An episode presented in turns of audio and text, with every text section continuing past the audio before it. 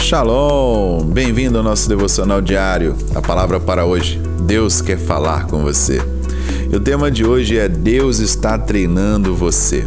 Baseado no livro de Hebreus, no capítulo 12, no versículo 8, onde a palavra de Deus nos ensina: a provação que vocês estão enfrentando não é um castigo, é um treinamento.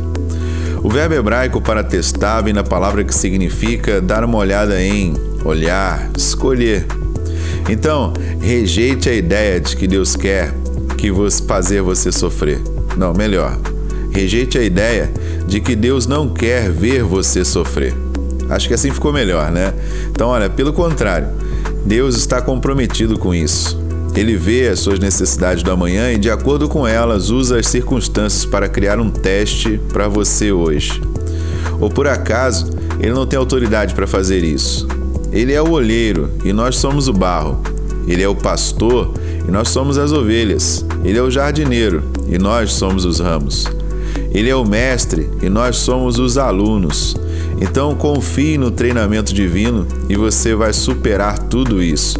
Lembre-se de uma coisa: os testes são temporários, tem um limite de duração.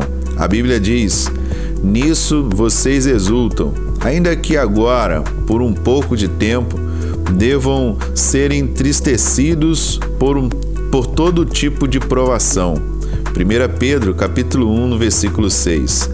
Então, olha, eis algo para você ter em mente.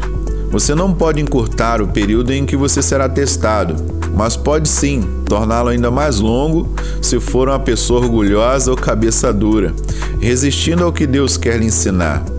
Deus não negará que você faça essa escolha, mas também não protegerá das suas consequências. Você não terá, não será o primeiro aluno a repetir um ano na escola e tampouco será o último. Você pode ir à igreja aos domingos e fingir seguir a palavra de Deus. Você pode até rejeitar os princípios da verdade e buscar uma saída fácil. Bem, isso não importa. Um texto de Provérbios, no capítulo 3, versículo 15, nos ensina: o bom entendimento conquista o favor, mas o caminho do infiel é áspero. Então, siga o caminho planejado por Deus, porque esse é o melhor caminho sempre. Não adianta buscar atalhos, não adianta ficar tentando achar o caminho mais fácil. Eu sei que a nossa mente sempre busca o caminho mais fácil, menos perigoso e mais preguiçoso mas com certeza o caminho de Deus nos levará a um futuro cada vez melhor. Então, aceite o caminho, confie no treinamento de Deus e com certeza Deus te fará bem-sucedido em tudo que você fizer. Que Deus te abençoe. Shalom, shalom.